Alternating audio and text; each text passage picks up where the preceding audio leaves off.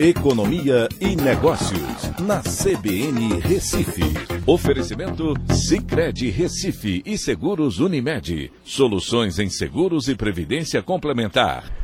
Olá, amigos, tudo bem? No podcast de hoje eu vou falar sobre o Boletim Focus dessa semana que apresentou uma nova redução na previsão de inflação desse ano, com o IPCA caindo de 6,4% para 6%.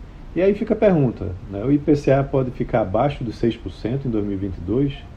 Pois é, a expectativa de inflação também indica que 2023 terá um impacto menor, com uma redução agora para 5,01% e de 3,5% em 2024. Essa nova previsão de inflação é muito influenciada pela contínua redução no preço dos combustíveis. Nesses últimos meses, várias reduções foram anunciadas na gasolina e também no diesel.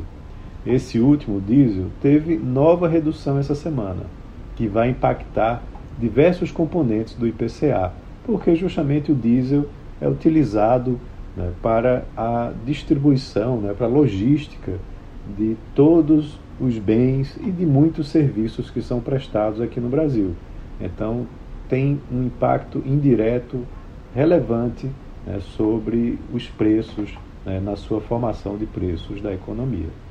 No acumulado do ano, ou seja, de janeiro a agosto, o Brasil agora tem a sexta inflação mais baixa dentre os países do G20, principalmente aqueles que estão sofrendo com severos impactos econômicos oriundos da invasão russa à Ucrânia, na União Europeia, mas também os Estados Unidos.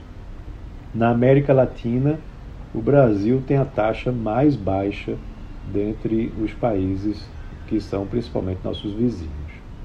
Mas os preços dos alimentos, que são uma grande preocupação, principalmente para os mais pobres, agora finalmente têm começado a ceder.